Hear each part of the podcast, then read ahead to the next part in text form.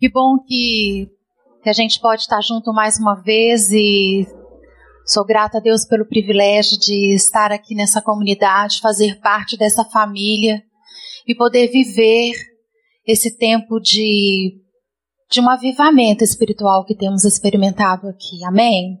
Louva a Deus por isso e nossa reflexão nessa noite, como foi divulgado, a gente quer conversar um pouco mais sobre a depressão, a sua interface com o suicídio e a espiritualidade. Essa, essa conversa de hoje, ela faz parte daquele nosso projeto antigo chamado Olhando e Agindo com Esperança na Cidade. Nós já realizamos alguns fóruns, é, tanto nessa área quanto também na área do cuidado, que a gente trouxe alguém aqui para estar tá conversando conosco, do cuidado ao cuidador.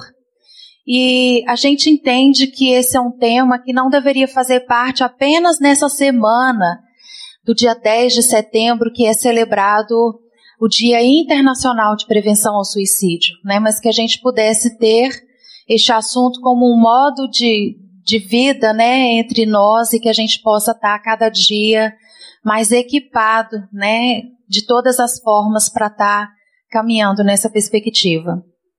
Como nós temos um sociólogo na nossa comunidade, ele trouxe para nós um gráfico e eu vou me ater apenas a uma informação que me chamou especial atenção. Ele trata que a nossa região, a região sul do país, Santa Catarina, Rio Grande do Sul e o Paraná lideram no, no aspecto de ansiedade. E nós, porque hoje nós estamos aqui, então isso é um assunto que diz respeito a todos nós. Nós somos a galera de maior taxa de ansiedade do mundo. Isso realmente me tirou o fôlego. Eu eu pensei de tirar essa lâmina, mas eu disse eu preciso, porque essa é uma informação nova para mim. E eu não tenho dúvida que nessa noite, nesse auditório, existe pelo menos uma pessoa que faz parte dessa estatística. Somos extremamente ansiosos. Então eu quis trazer isso aí, mas a gente vai falar primeiramente aqui sobre a questão da depressão e a saúde.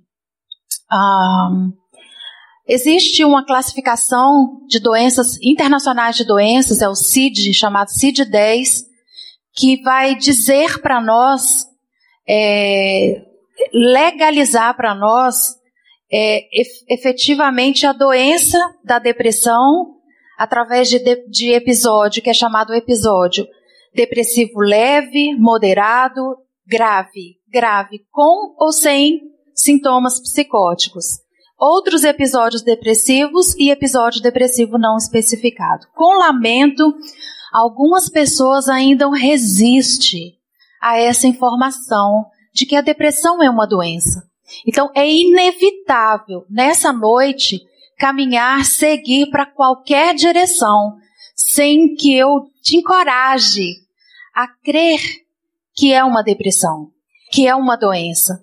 E tanto a psiquiatria quanto a psicologia têm alcançado grandes efeitos terapêuticos nos episódios depressivos especialmente nas causas orgânicas da depressão, né? A gente conhece aquela medicina ortomolecular, né, que tem, tem ajudado muitas pessoas nessa desintoxicação de metais pesados, uma reeducação alimentar, que são formas realmente de, de ajudar alguns tipos, né, de, de portadores de depressão a lidar com essa situação. E no tocante à espiritualidade e essas práticas terapêuticas, nos anos seguintes do evento de 1978, 1978, da Organização Mundial de Saúde, quando a medicina tradicional foi reconhecida em conjunto de práticas terapêuticas igualmente de base não biomédica, foi oficializado pela organização as chamadas medicinas alternativas e complementares. Medicinas alternativas e complementares. Veja, no ano em que foi definido a medicina tradicional, né, reconhecida é, como um conjunto de prática terapêutica, também medicinas alternativas e complementares fizeram parte desse pacote. Em comum a ambos os conjuntos está a, a afinidade com a dimensão espiritual por conta das suas qualidades terapêuticas. Eu fico feliz com isso, porque quando legaliza uma medicina, as ciências médicas, mesmo lá já houve um despertar de que a espiritualidade, a saúde né, espiritual do ser humano faz parte integralmente do ser. Também tem esse sentido. E aí você vai ver que em 22 de janeiro de 1998, 20 anos depois, nós temos uma definição da Organização Mundial de Saúde. Saúde é um estado dinâmico de completo bem-estar físico, mental, espiritual e social, e não meramente a ausência de doença ou enfermidade. Ou seja, nós temos hoje a mesmo fora do viés eclesiástico, né, das nossas igrejas, sejam elas de qualquer cunho, né, religioso, nós temos o entendimento da Organização Mundial de Saúde de que a, a nossa saúde, né, como ser integral, ela vai fazer parte da nossa vida espiritual. Na Bíblia, para nós, no cristianismo, nós entendemos que a Bíblia ela é um manual, né, o manual do Criador, né? Então, a gente em vários aspectos que a gente for buscar cura, nós vamos encontrar é, várias situações que a gente vai encontrar respostas para os anseios da nossa alma. Eu quero apenas abrir um parêntese aqui para trazer que talvez até aqui o que a gente falou seja muito óbvio para você, muito uma informação que não acrescenta nada. Mas o nosso desafio até aqui na nossa fala é pensar que se nós entendemos isso, está muito tranquilo até aqui, qual é a nossa forma de lidar com essa informação? Porque quando um de nós traz uma informação de que está, que foi, recebeu um diagnóstico de um câncer, nós temos um amor, uma compaixão, um amor generoso. Abraçamos e cuidamos realmente como aquele princípio de irmandade que a gente recebeu da palavra de Deus, de amar o outro como a nós mesmos. Mas quando nós encontramos alguém na caminhada que chega para nós com um atestado desse aqui de uma depressão, nós não conseguimos lidar com isso na, na mesma compaixão e interesse. Nós temos um bloqueio, porque Satanás colocou uma mentalidade assim: eu não sei lidar com isso. Não sei. Eu não consigo, eu não sei. Olha, Giane tem depressão, não sei lidar com ela. De vez em quando ela dá umas crises, eu prefiro nem, nem, nem encontrar com ela. Então, nós precisamos entender que a fenomenologia da dor né, e do sofrimento, porque existem muitas pessoas que sofrem e não sentem dores. E existem pessoas que você visita no hospital, a pessoa está profundamente dolorosa, mas ela não está sofrendo. Eu já vi o seu Manel sofrer, assim, com dor. Mas eu nunca vi o seu Manel sofrendo. Ele já chegou todos com os, com os ossos, assim, uns negócios, uns trem. E ele fala: Não, irmã, oito dias isso aqui está resolvido. Eu não, eu não consigo, eu nem viria na igreja, porque só de eu olhar que esse trem parecendo para fora, né? Então, existe o ser humano uma essência, né? De que nós precisamos lidar com, com, com esse cuidado pastoral, e o, quando a gente fala pastoral, a gente não está falando do pastor, a gente está falando de pastoreio. Hoje a gente tem, graças a Deus, o privilégio de nos encontrarmos em pequenos grupos, onde nós nos pastoreamos mutuamente, nós cuidamos uns dos outros.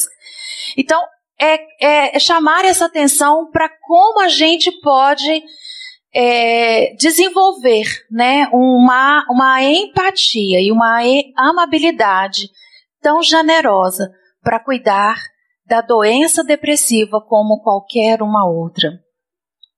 E eu quero ler com você Sofonias 3,17, que nos ajuda a pensar nessa possibilidade de um bem-estar integral é, à luz da palavra de Deus. Diz bem assim: o Senhor, o seu Deus, olha que lindo, está em seu meio.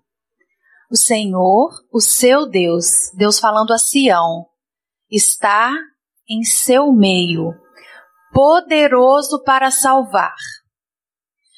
Aqui não está dizendo que Deus está no meio dele, está dizendo que está no seu. Leia isso aqui como se fosse para você e diz assim: Deus, o Senhor, o meu Deus, ele está próximo de mim. Ele está no meio da gente aqui. Poderoso para salvar. Ele se regozijará em você. A gente sempre tem uma perspectiva de que nós iremos nos regozijar em em Deus. Mas olha, está dizendo uma possibilidade de que Deus vai olhar para Giane e a despeito da doença depressiva que ela tem, ele vai se alegrar em mim. Ele vai se regozijar em mim. E olha, com o seu amor a renovará. Mas observe que não é um S maiúsculo. Ele não está falando do amor de Deus. Ele está falando do meu amor. Se eu tenho um amor a Deus, Ele vai renovar a minha vida. E Ele se regozijará em você com brados de alegria. Percebe que é uma, muito embora não tenha escrito para uma pessoa, tem uma história, mas isso é uma verdade que a gente traduz disso aqui, que do mesmo jeito que nós nos alegramos em Deus, nós nos regozijamos em Deus, o amor de Deus nos alcança e nos salva, Deus também conhece a nossa história. Ele nos criou, tá lá na prancheta, ticado lá. E a despeito de quem nós somos, ele olha para nós e ele quer se alegrar em nós. Ele mesmo, o espírito dele se alegrar em nós. Né? A questão da alma que diz: por que você está abatida, alma? Né? Espere em Deus, porque ainda você vai louvá-lo. Há, há tempos difíceis que nós não encontramos espaço para adoração, mas aguenta firme. Vai passar, vai chegar o dia em que você ainda irá adorá-lo. E Deus espera esse momento. Deus está disponível para que o Espírito dele se alegre em nós e nos salve e nos cure e permita que sejamos plenamente restaurados. E até aqui eu desejei assim trazer mais algumas informações, né, uh, práticas para a gente alinhar que a ajuda das ciências médicas com uma abordagem bíblica pastoral numa jornada, veja bem, as ciências médicas com um apoio pastoral numa jornada.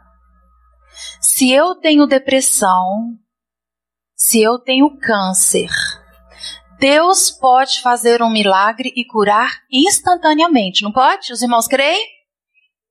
Pode. Se Deus quiser curar um câncer agora, Ele vai curar. Se Deus quiser curar uma depressão agora, Ele vai curar, mas eu não sou a senhora da decisão. Quem decide o como é Deus. E se Deus usa ciências médicas para tratar e curar um câncer, Deus vai usar ciências médicas para tratar e curar uma depressão.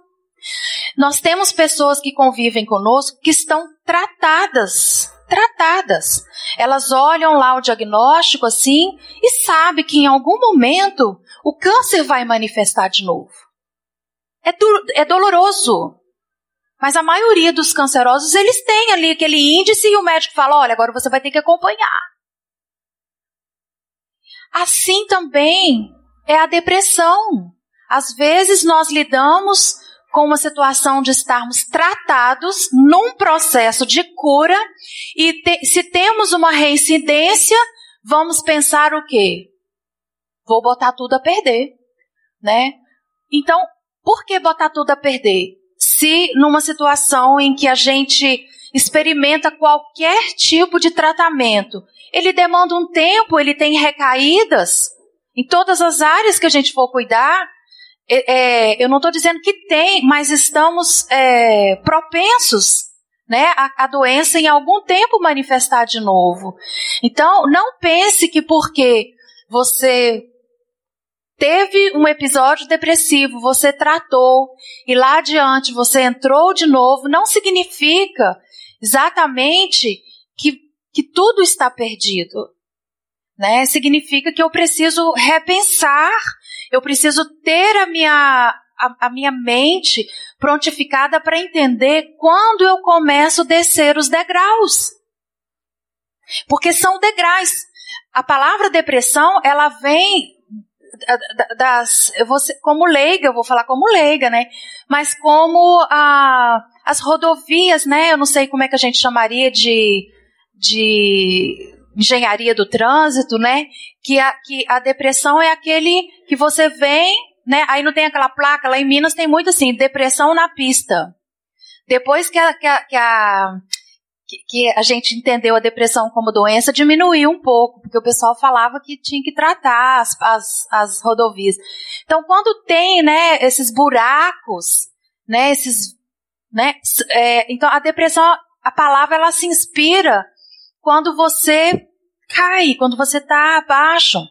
Existem as situações eh, de bipolaridade, de outras situações que envolvem o comportamento, mas a, a gente pensa sempre na depressão como alguém que se prostra, alguém que está para baixo, e nós vamos pensar adiante. Então eu quero encerrar essa parte dizendo que se nós alinharmos essas duas conjunturas, né, de espiritualidade com as ciências, nós podemos, é, com essa ajuda pastoral, nós nessa jornada, identificar e preencher e arrancar as raízes mais significativas do processo depressivo. Podemos então melhor enfrentar essa doença tão devastadora. Como a cultura perdeu os seus limites, o rumo da vida e o sentido de eternidade, eu quero que você vá embora hoje tendo isso em mente. Sentido de eternidade. Quantos crentes mesmo no Senhor Jesus temos aqui? Levanta a mão. Quantas vezes na semana nós pensamos num senso de eternidade para a nossa vida? Quantas vezes nós adoramos a Deus, como diz a EBF com os livrinhos lá das cores, né? Não sei quantos são da minha geração. Livro sem palavras. Ele é só de cor e a gente aprendia, né, que aquele amarelo é porque quem tem Jesus no coração vai andar as ruas de ouro. É isso ou não é? Eu quis morar nessa rua de ouro. Então, esse senso de pertencimento desse lugar, esse senso de eternidade, ele foi roubado da gente. A gente precisa pensar nisso. E por que ele foi roubado? Muito lixo emocional está sendo guardado dentro da gente. A gente ocupou esse lugar, esse lugar de sonhar, de desejar, porque a morte se tornou tão invasiva, tão invasiva, como se morrer não fosse parte do ciclo vital. Nós perdemos uma pessoa com 90 anos, né? E ficamos com depressão porque ele morreu. Então, um senso de sentido. Combati o bom combate, acabei a carreira, guardei a fé. Tem um tempo. Né? Uma morte interdita é diferente, tirou a gente do chão, mas a até a própria morte do ciclo vital, ela embaraçou, porque a gente tem muito lixo guardado. E aí, de uma forma desapercebida, tem nutrido, esse lixo tem nutrido a nossa vida emocional, destituindo-nos da paternidade de Deus que nós somos herdeiros, somos filhos, né? Então eu acho que isso também é uma coisa que a gente não pode deixar escapar nesse viés da espiritualidade, em pensarmos que nós temos que agarrar isso aí firmemente para a gente seguir adiante. Um, o Cote, é, da base da Jocum, de Almirante Tamandaré, ele ensinou uma coisa na oficina na EFOL, que é uma escola que ele lidera, que foi um divisor de águas na minha vida. Ele diz assim: quando você chega num porão, nós estamos falando de depressão. Depressão, porão, ligou? Quando você chega num porão, a primeira coisa que você tem que fazer é o quê? Acender a luz.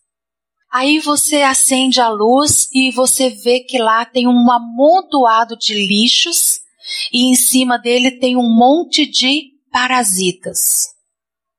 A nossa tendência é o quê? Tocar os parasitas, botar eles para correr. Ratoeira, inseticida, blá, blá, blá, pomos para correr. Mas se eu apago a luz e eu fecho a porta e vou embora, o que, que vai acontecer daqui uma semana quando eu voltar? Outros parasitas estão ali. Então, nós saímos de uma, de uma situação em que as pessoas entendem a depressão como um pecado e uma maldição, uma ausência de fé o suficiente para viver uma vida em Deus, ou nós caímos aqui, que é uma doença e tem que tratar e pronto, vamos internar, vamos levar para uma clínica, vamos. Então, é importante nessa noite a gente considerar que nós precisamos tirar o lixo. Se nós tiramos o lixo, os parasitas não acessam a nossa vida. Então, nessa noite, eu desejei que Deus nos desse a grata inspiração de nós conversarmos sobre esses lixos. Porque não adianta nós expulsarmos as situações de espiritualidade, o tipo de perseguição que você sofre, ou lidar com a sua doença depressiva sem lidarmos com os lixos emocionais que nós temos. Diante disso, eu convido você para se colocar de pé e eu vou orar mais uma vez. Eu convido você que você faça essa oração pedindo a Deus que a partir de agora não seja um mero conhecimento. Eu peço que você convide o Espírito Santo para visitar o seu coração nessa noite. Se abra para o que Deus quer fazer e não somente falar.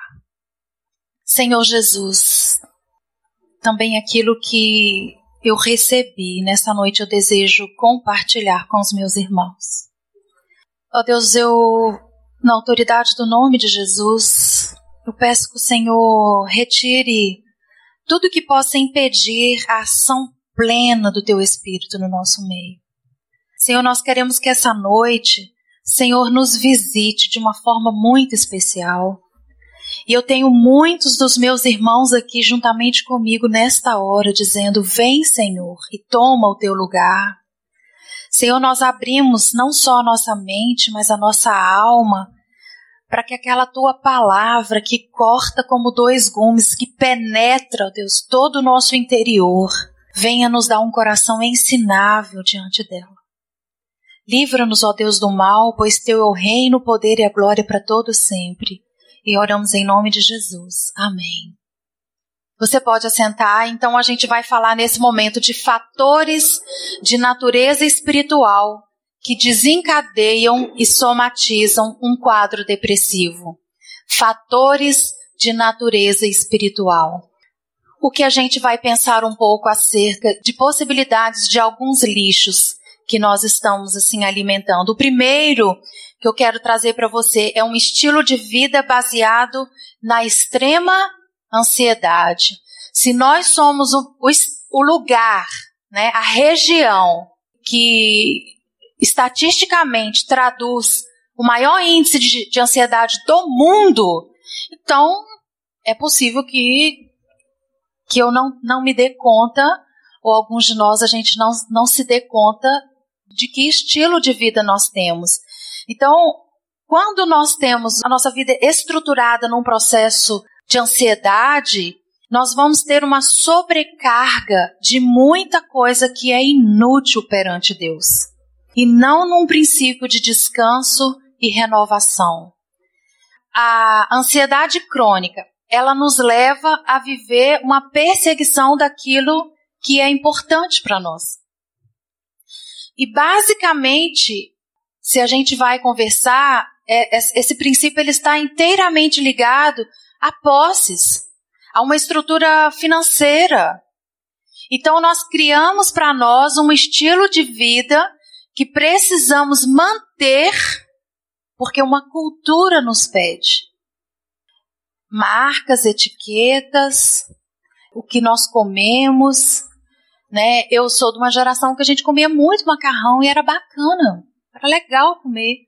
Hoje comer macarrão é rico. Você vê lá no supermercado uns preços de macarrão que eu não sei o que, que tem naquilo, porque tudo, tudo tem glúten, tem as farinhas, tudo que faz mal pra gente igual e tal. Mas a gente perdeu um senso de, de comunhão por causa, às vezes, do financeiro. Se eu não tenho condição de receber alguém na minha casa naquele padrão que eu suponho que a pessoa mereça, e não estou aqui dizendo que, que não, não seja merecimento, mas por conta de de um padrão estético e cultural, nós vamos perdendo o nosso convívio. Eu pergunto para você hoje: quem é seu amigo? Diz para Deus, teus amigos. Porque um amigo, hoje, faz tão bem estar tá junto, tomar um café.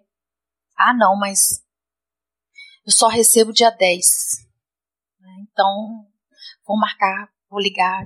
Então, nós somos, é, sabe, estamos aprisionados numa situação em que a, a nossa vida, né, a gente pode, no outro momento, uh, pensar um pouco mais acerca da ansiedade, mas nessa noite a gente precisa avançar.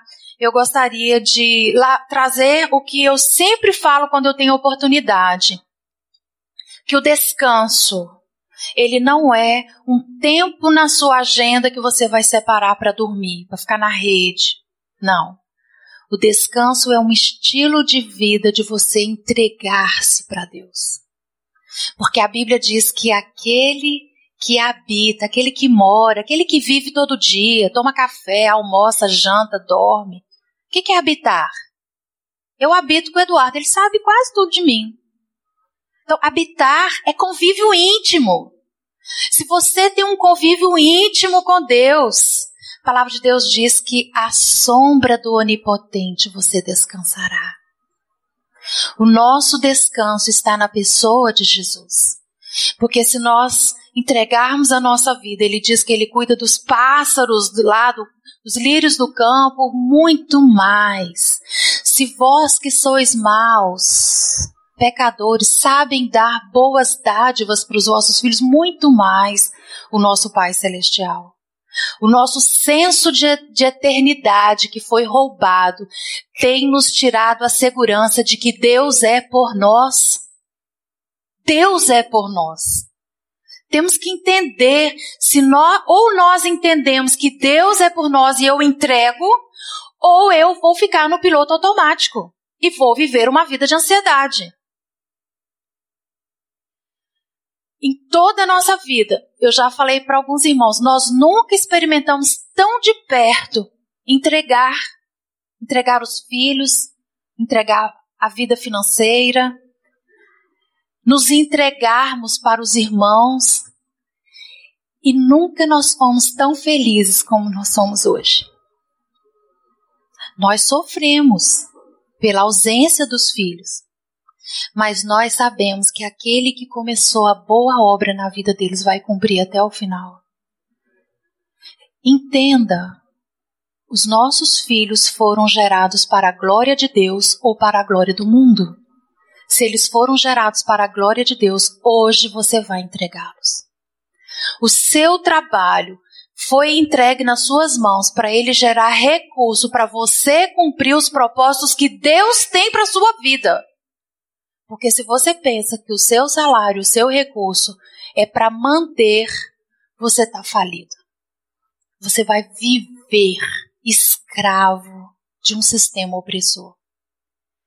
Grande parte de situações depressivas são por situações de vida financeira, de aperto, de, de não ter a grata consciência de que tudo vem das mãos de Deus. E entregamos e descansamos. Uma segunda situação é exatamente o contrário, né? É a ociosidade, né? A ociosidade, a indiferença, a falta de iniciativa, o comodismo e a apatia indicam que estamos perdendo nossa sensibilidade em relação à vida e os relacionamentos. Assim, nossas emoções estão em falência e morte. Eu respeito aquela pessoa que, que tem sofre de um episódio depressivo e esteja numa crise a qual ela realmente quer ficar reclusa. Certo. Até aí, tudo bem. Mas duas situações: o tempo. Há tempo para todo o propósito. Há tempo de abraçar, tempo de afastar-se de abraçar, tempo de plantar, tempo de colher. Há um tempo. Aliás, a gente nem precisa ter depressão para que a gente querer aquele tempinho assim, né? Dar aquele tempo na vida. E ali no, na praia mole, como é que chama? É brava, né? Sentar ali, ver o mar, fazer uma caminhada e tal. Eu falei com o pastor hoje, ó, ao sol. Tá chegando o dia da gente ir na praia. Só que a gente não entra na água, sabe? Nós somos mineiros, a gente não entra na água. Então, a gente fica na sombra um tempinho. E assim, se os irmãos quiserem um dia chamar assim a gente pra gente dar um passeio, viu, dona, viu, Rosa? Vamos dar um passeio. A gente gosta assim de dar um passeio no calçadão, ter aquela conexão ali e vem embora. Irmãos, isso, isso é fantástico. Não tem como você ter um, estilo de vida assim que, que, que te sara, se, sabe? E você adoecer. Então, a, a ociosidade é aquilo que me paralisa. Então, dê um tempo, aí nós vamos falar do tratamento. E aí é que eu, que eu coloco agora também a questão da, dessa ajuda das ciências médicas. Porque eu não posso trabalhar com uma pessoa no enfoque de aconselhamento pastoral, né, que a gente poderia chamar ali, muitos, muitas denominações vão chamar de cura interior. Chegar até num processo de libertação, se essa pessoa está num grau de depressão que a deixa num processo de ociosidade crônico. E, ou no estado de, de humor tão para baixo. Enfim, nós precisamos lidar com isso com muita maturidade, que muitas vezes eu preciso pegar o irmão, levá-lo para um tratamento, estando ele tratado, porque tratamento trata. Nenhum tratamento cura, porque só Jesus tem o poder de curar. Eu vou repetir. Nenhum tratamento cura, só Jesus tem o poder de curar. Deus usa o tratamento para, para me dar a cura. Um tratamento assertivo na depressão é fantástico. Mas, irmãos, enquanto um depressivo está testando essa química, desculpem, ele come o pão que o diabo amassou. É difícil. Porque todo antidepressivo, de alguma maneira, ele vai te dar um efeito colateral. Você pode ser fortona, saradão. Vai tomar para ver. Então, a pior parte é essa. É do teste. Porque às vezes a gente caminha com o irmão que, que ele vai testar um ano, dois anos. Depois que ele acerta uma química, que, que aquilo ali, porque nós temos que pensar que nós somos pó e ao pó voltará. Nós somos química. Então, testar química em química é um processo muito difícil. O incrível é que nós, com a ajuda de Deus, nós conseguimos encontrar esse tratamento, né? Com medicação, com a reeducação alimentar, identificar se existem metais pesados no seu corpo que a gente precisa eliminar, para que esses efeitos é, possam, né, um, possam ter sentido na vida. Às vezes uma tireoide, um problema, um problema de, de questão orgânica, ela desencadeia um processo que pode gerar um estado de humor depressivo, né? A pessoa não é portadora, mas há, há um comportamento né, gerado por, por determinada ausência de química ou, ah, ou uma química excessiva, né? Então, ah, o, que eu, o que eu acho difícil nesse processo é que eu tenho que aguardar essa pessoa estar tratada, ela está bem, para que então a gente venha mexer nesses lixos para que a gente possa pensar quais são os fatores de natureza espiritual que podem estar levando essa pessoa a estar debaixo de uma legalidade espiritual que está agindo na vida dela e gerando um comportamento desse. Então, aí é que eu quero chamar muito a atenção dos irmãos como igreja. É que se Rafa tem câncer, a igreja ele mesmo vai buscar o médico, ele vai, a família vai, né, levar, vai ajudar, vai cuidar, os irmãos vão fazer uma vaquinha aí, vai ajudar a fazer o exame, aquilo vai. Mas se Bruno tem depressão e ele entra numa vida de ociosidade, apatia e não reagir, o Bruno não vai se tratar. E hoje nós estamos dentro da igreja com muitas sombras de pessoas que nós precisamos pegar, levar e tratar. Se essas pessoas serão, é, em elas estando curadas, elas querem, elas sendo tratadas, elas querem buscar a cura em Jesus, glória a Deus. Se elas não quiserem, elas prestarão contas a Deus. Mas a responsabilidade nossa como igreja é abraçar essa pessoa, levá-la a ser tratada e quando ela tiver tratada, ela vai decidir se ela vai caminhar com Deus ou não. Mas a nossa parte a gente fez. Porque as pessoas, num determinado grau, elas não conseguem sozinhas reagirem a essa, a, esse, a essa situação que ela vive. Muito embora essa questão da ociosidade aqui está falando da, da, da, daquela pessoa sem estímulo, né? Porque uma coisa, como eu falei no início dessa ociosidade, é quando eu estou numa crise. Tô, eu estou numa crise. Então, beleza, é um tempo, eu vou tratar e vou sair dela. O problema é quando nós depressivos estamos bem, estamos tratados e nós não reagimos.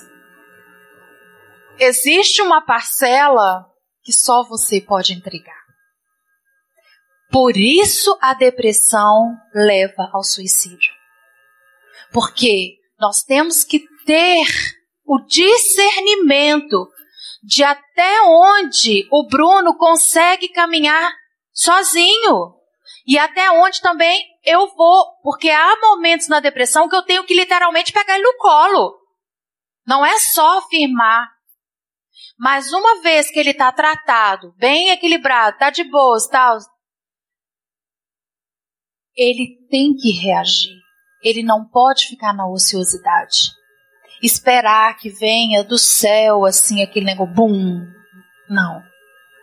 Porque, assim como qualquer outra enfermidade, existe um papel que, que compete a cada um, a depressão é ainda muito maior.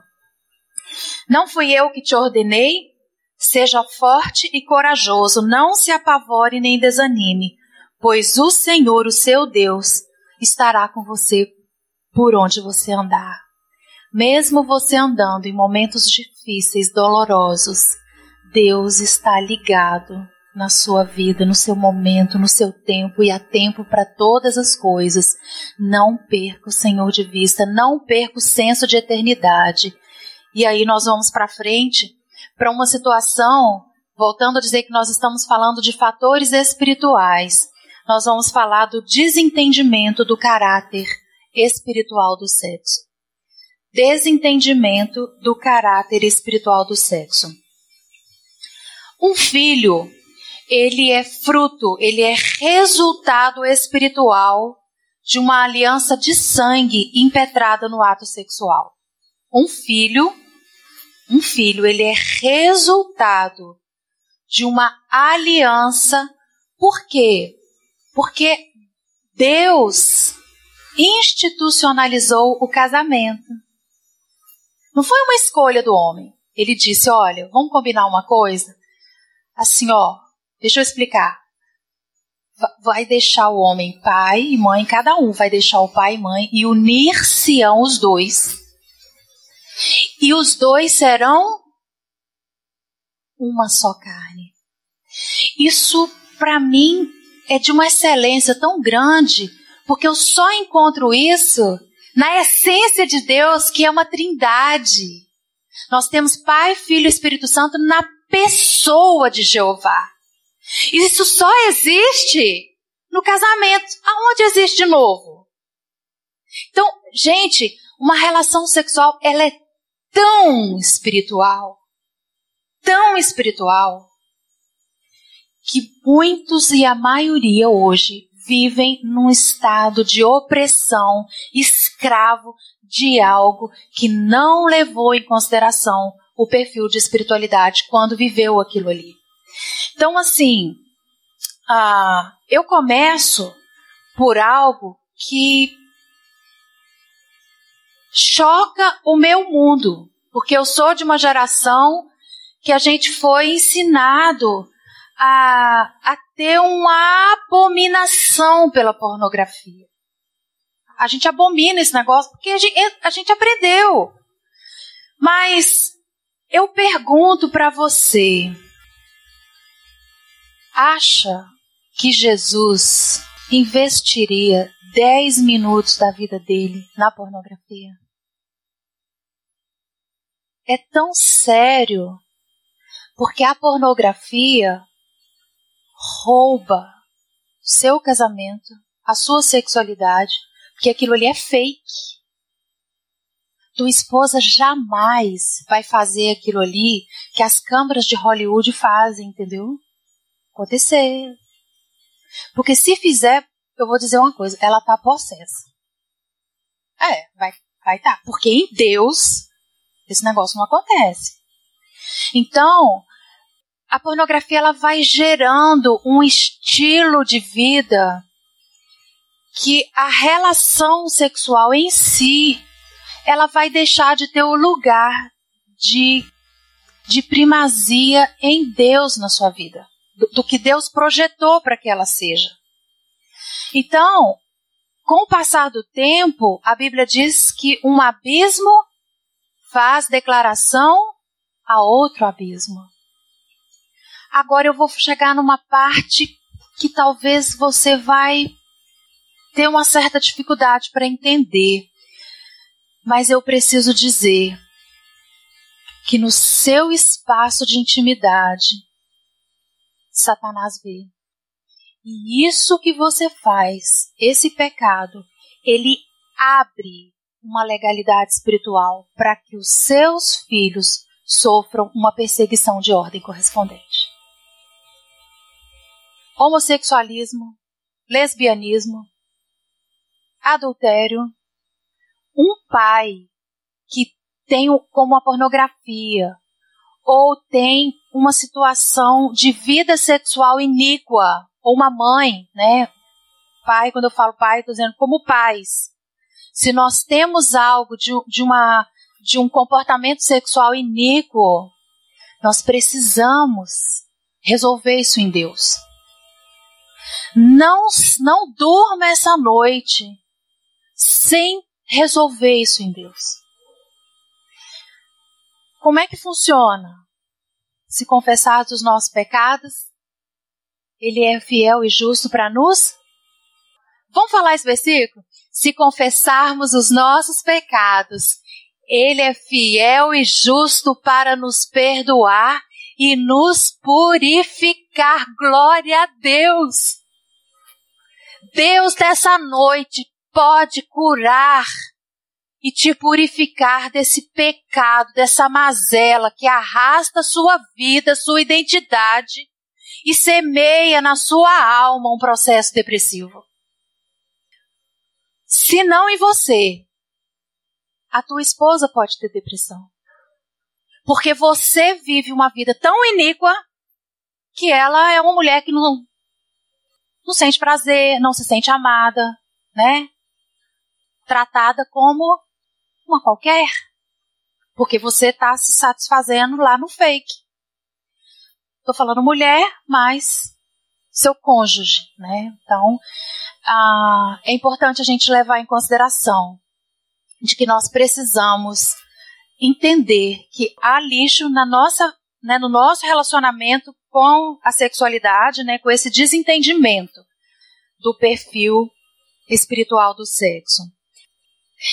Uma outra coisa que eu gostaria de trazer e que, irmãos, eu acho que se eu tivesse que, que, que dentre esses tópicos dizer assim, o que eu acho que é mais comum é esse que a gente vai agora, que diz falta de perdão e raiz de amargura. É, eu, na minha infância, né, bem novinha, a gente cantava Sou uma florzinha de Jesus. Sou uma florzinha de Jesus, sou uma florzinha de Jesus. Abra a boquinha para cantar, fecha os olhinhos para orar. Nada, né? Bom, enfim. Aí a gente aprende que a gente é uma florzinha de Jesus e a gente segue a vida abrindo a boquinha para cantar, fechando os olhinhos para orar e a gente vai crescendo, abrindo a boquinha para cantar, os olhinhos para orar e a gente vai desenvolvendo esse relacionamento aí com Deus até a gente chegar a nos darmos conta de que o tipo de florzinha que nós nos tornamos fomos exatamente nós mesmos que decidimos. A florzinha que eu sou eu mesma decidi. Mateus 13, versículo, do versículo 5, 6 e 7, está aí ou não? Se você quiser abrir, é que a minha versão talvez não seja a sua. Diz assim: outra parte caiu em solo rochoso, onde a terra era pouco, e logo nasceu. Visto não ser profunda a terra, saindo, porém, o sol a queimou e porque não tinha raiz, secou-se. Outra caiu entre os espinhos, e os espinhos cresceram e a sufocaram. Deus, com a sua palavra, ele planta a semente no nosso coração. Mas a Bíblia traz aqui o entendimento de que existem solos que são petrificados, e sabe o que petrifica um coração? Amargura. Termos amargura, ele vai solidificando essa sequidão da nossa alma. E aí nós continuamos na igreja abrindo a boquinha para cantar e fechando os olhinhos para orar, mas a palavra de Deus não entra mais. Não entra. Então, nós também desenvolvemos uma situação de uma, de uma vida depressiva porque nós não alcançamos esse espaço dessa entrega da nossa vida, desse, desse espaço de que o Espírito de Deus torna nova todas as coisas. E, e adiante diz que o que foi semeado em solo rochoso é o que ouve a palavra e a recebe com alegria, mas não tendo raiz em si mesmo sendo antes de pouca duração, em lhe chegando a angústia, a angústia, ou a perseguição por causa da palavra, logo se ofende. Nessa noite, eu quero que nós pensamos que essa palavra, né, trazida ao nosso coração, nós pensamos que nós escolhemos, determinamos o solo que ela vai encontrar. Então, se nós cultivamos nesse coração petrificado que você trouxe aqui, só vai continuar produzindo raiz de amargura. Precisamos, eu gosto muito dessa citação do Cote que diz: precisamos aprender a lidar com as cargas de rejeição e injustiça que já sofremos, estamos sofrendo e ainda sofreremos. Eu vou repetir. Precisamos lidar com as cargas de rejeição e injustiça que já sofremos, sofremos e ainda vamos sofrer. Ninguém pode nos ferir sem o nosso consentimento. E esse é o estigma, é o paradigma do perdão. Nós teríamos horas e horas para nós pararmos só aqui e nós pensarmos que o perdão não liberado é como a citação de um autor que diz que é você que toma o veneno esperando o outro morrer. Se você está se envenenando dessa amargura, não vai resolver o problema de uma situação depressiva sem você liberar o perdão. Sabe por quê? Porque o perdão não é uma escolha. Ah, então eu vou escolher hoje perdoar essa, esse negócio porque eu, eu quero ser curado. Não. Porque o perdão é uma ordenança. E a palavra de Deus diz que à medida que você me perdoa, Deus perdoará você. Então, uma pessoa que vive sob o jugo de uma amargura por falta de perdão, é como se também Deus tivesse uma rede de bênçãos para derramar sobre a sua vida e aquilo está parado em algum lugar. Na transcendência existem bênçãos de cura sobre a sua vida. Mas você quer continuar alimentando essa raiz de amargura porque ele errou, ela errou, ele tem que perdoar, ele não pagou a conta. Ele... Você nunca vai encontrar razão, motivo e vontade de perdoar. Mas nessa noite eu quero trazer à memória que você não tem escolha, que é um mandamento. Se você experimenta uma situação de depressão na sua vida, faça um mapeamento do que tem paralisado a sua vida. E se você tem dificuldade com perdão, com amargura, com mágoa, faça também um concerto com Deus. Não é fácil, mas em Deus você vai conseguir. Nós temos ainda aqui para encerrar, vamos para frente, a falta de objetividade na vida falta de objetividade na vida. Eu chamaria isso de crise existencial.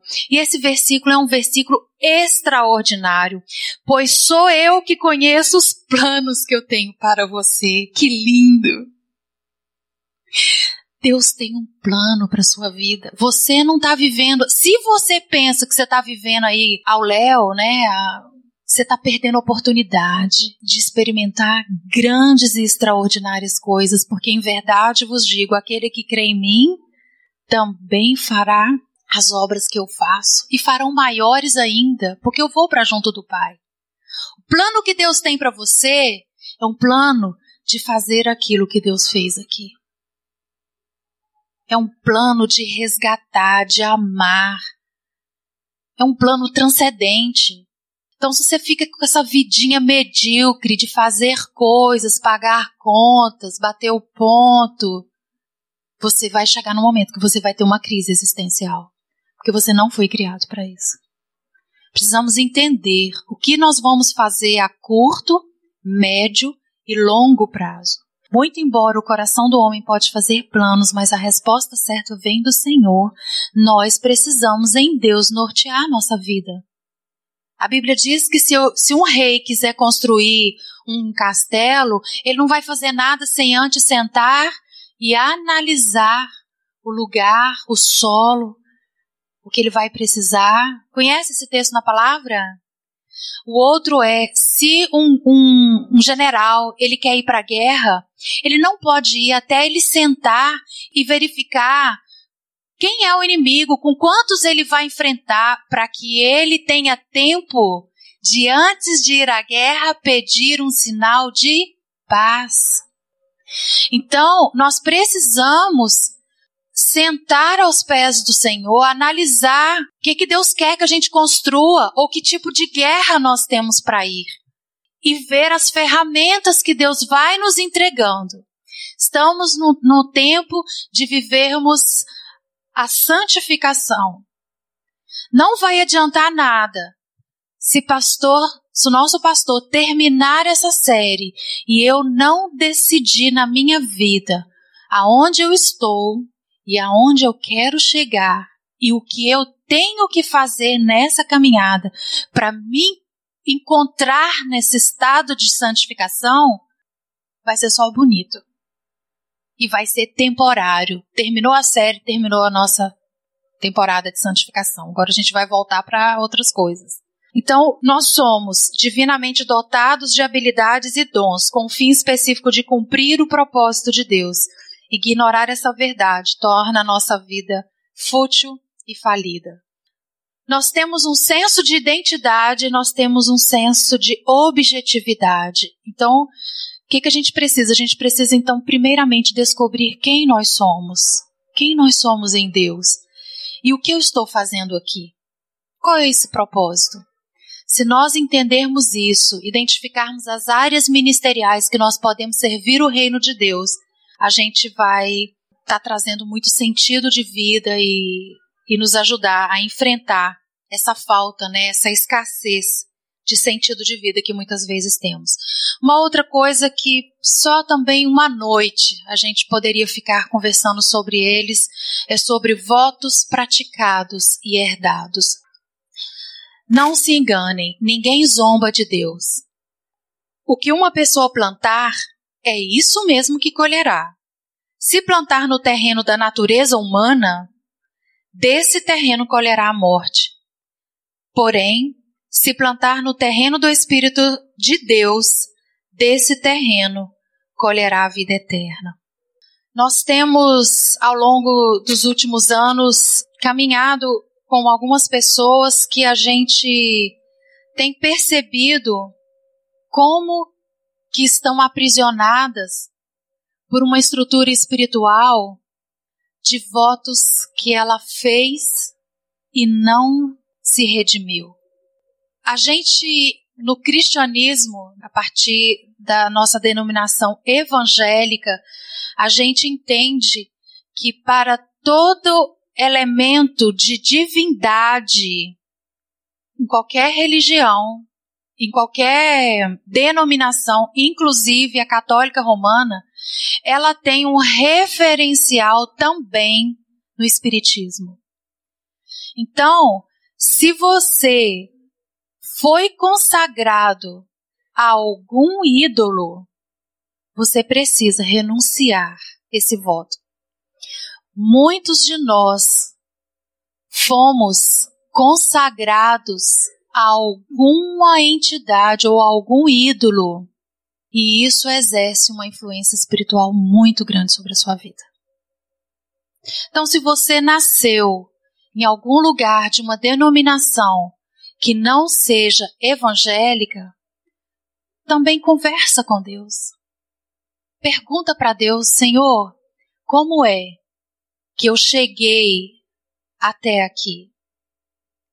As pessoas que exercem autoridade espiritual sobre a nossa vida, elas têm legalidade para deixar que outras pessoas adotem a nossa vida espiritual. Então, quando eu tenho uma madrinha de batismo Existe uma diferença entre a madrinha de consagração, que é quando uma pessoa se interpõe para ser a chamada Nossa Senhora. E a madrinha de batismo, ou padrinho, é aquela pessoa a qual o devoto dá legalidade para ela agir na sua vida, te passando princípios morais e espirituais padrinho é uma idolatria. Eu deixar de crer que Deus cuidará dos meus filhos até o dia em que eles irão se encontrar com o Senhor. E toda a legalidade espiritual que essa pessoa tem, ela vai influenciar a vida dos seus filhos. Sei que é difícil, e eu convido a você a dizer: Senhor Jesus, que parte eu tenho com isso? Revela-te a mim, Senhor. Porque isso não é informação, isso é discernimento. Não existe lugar na Bíblia que diz que você precisa fazer procuração para alguém cuidar do seu filho. Idolatria. Apenas Deus. Deus. E não você. Porque Deus não vai esperar você morrer para fazer o que tem para fazer na vida do seu filho. Vai fazer hoje. Mas os votos que você empenhou sobre a vida dele atrapalha Deus. porque ele sofre perseguição de ordem espiritual. Isso traz depressão severa numa pessoa. Então, procura saber sobre a sua história. Se teu nome. Eu me lembro que a gente recebeu um irmão aqui da igreja e eu vi assim que se eu orasse por ele, haveria uma manifestação, porque ele era governado pelo poder das trevas. E aí ele veio me pediu ajuda, vamos conversar, e eu dei uma ficha para ele. E a ficha dizia assim, quais eram as, né, as, as, a legalidade espiritual que ele tinha conhecido. Mas o negócio tinha tanto nome que eu pensei assim, não vai dar certo. Irmãos, essa pessoa hoje faz parte da liderança da igreja. Tem jeito. Tem jeito. Porque maior é o que está em nós do que o que está no mundo. Não existe nada que Deus não, não, não transforme. Não existe. Mas nós temos que ter entendimento dessas naturezas espirituais que nos cercam. E nós é que somos os agentes dessa semente cair na nossa vida e fazer efeito da palavra de Deus. E não daquilo que a gente espera que ela seja. E aí nós vamos para frente e vamos encerrar dizendo das, de uma grande perda ou grandes ilusões. Perdas ou grandes desilusões. Como isso nos leva a um estado de depressão, né? Especialmente quando a gente tem que elaborar um luto, perda de alguma coisa que nos é muito preciosa ou uma situação de, de, uma, de uma pessoa. É muito difícil. A palavra de Deus diz que o Senhor renova as minhas forças, me guiam por caminhos certos, como Ele mesmo prometeu. Ainda que eu ande por um vale escuro como a morte, eu não temerei medo de nada, pois tu, ó Senhor Deus, estás comigo, tu me proteges e tu me diriges. Há um tempo para lágrima. Dura uma noite.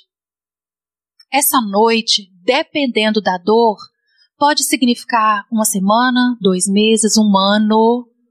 Não pode passar de dois anos. Dois anos já é doentio. Luto tem dia para começar e dia para terminar. Se ele não termina, você também está deixando de entender a sua identidade e o seu destino, porque nada pode nos paralisar, nem a morte, nem a vida, não diz a Bíblia? Nem anjos, nem principados, nem potestades, nada poderá me separar do amor de Deus. A sua dor da perda da desilusão não pode afastar você do amor de Deus, do que Ele tem para construir através de você, de quem Ele quer abraçar através dos seus braços, de quem Ele quer curar através da sua alma. Deixa Deus fazer isso. Nós temos uns cartões ali atrás que a Ultimato lançou o ano passado sobre vários depoimentos de pessoas com ideação suicida e que estão curados. Há esperança para nós. E eu quero encerrar com uma pequena pincelada sobre o suicídio, porque a depressão é o maior índice de taxa de suicídio. É uma citação do John White no livro Máscaras da, Me da Melancolia, que diz que só existe um problema filosófico e é o suicídio. A tarefa do homem é reagir à, à aparente falta de sentido da vida, nos, ao seu desespero e à sua qualidade absurda. Como eu disse, a, a gente vai pensar um pouco desse comportamento do vídeo, mas eu quero começar com a frase dela, dizendo que eu estava à beira de um precipício e ninguém para me puxar e termina numa situação em que ela diz: Eu mudei de ideia. A igreja, ela tem uma chave interpretativa nas mãos, que é a boa semente de mudar, ajudar as pessoas a fertilizar o solo, para que sempre que a palavra cair, possa gerar frutos do Espírito. Só Deus pode mudar a vida de uma pessoa, mas nós podemos restituir a ela o desejo de viver. Nós podemos.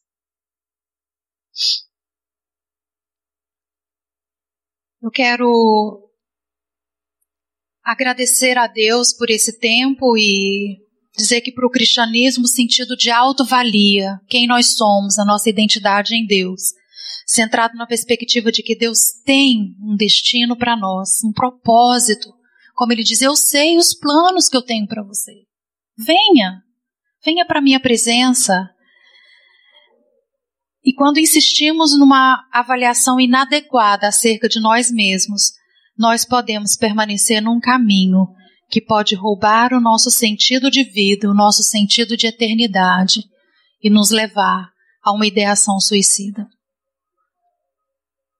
Eu sou de uma família altamente depressiva. Meu pai foi um suicida, meu único irmão foi um suicida. E assim como aquelas pessoas da Ultimato, eu digo, eu sei o que é depressão. Então, vem para Jesus, Deixa Deus cuidar disso aí. Se nós, se você precisa de uma ajuda das ciências médicas, não tenha resistência. Procure um bom profissional. Não seja infeliz de não fazer o tratamento. Reconheça como doença.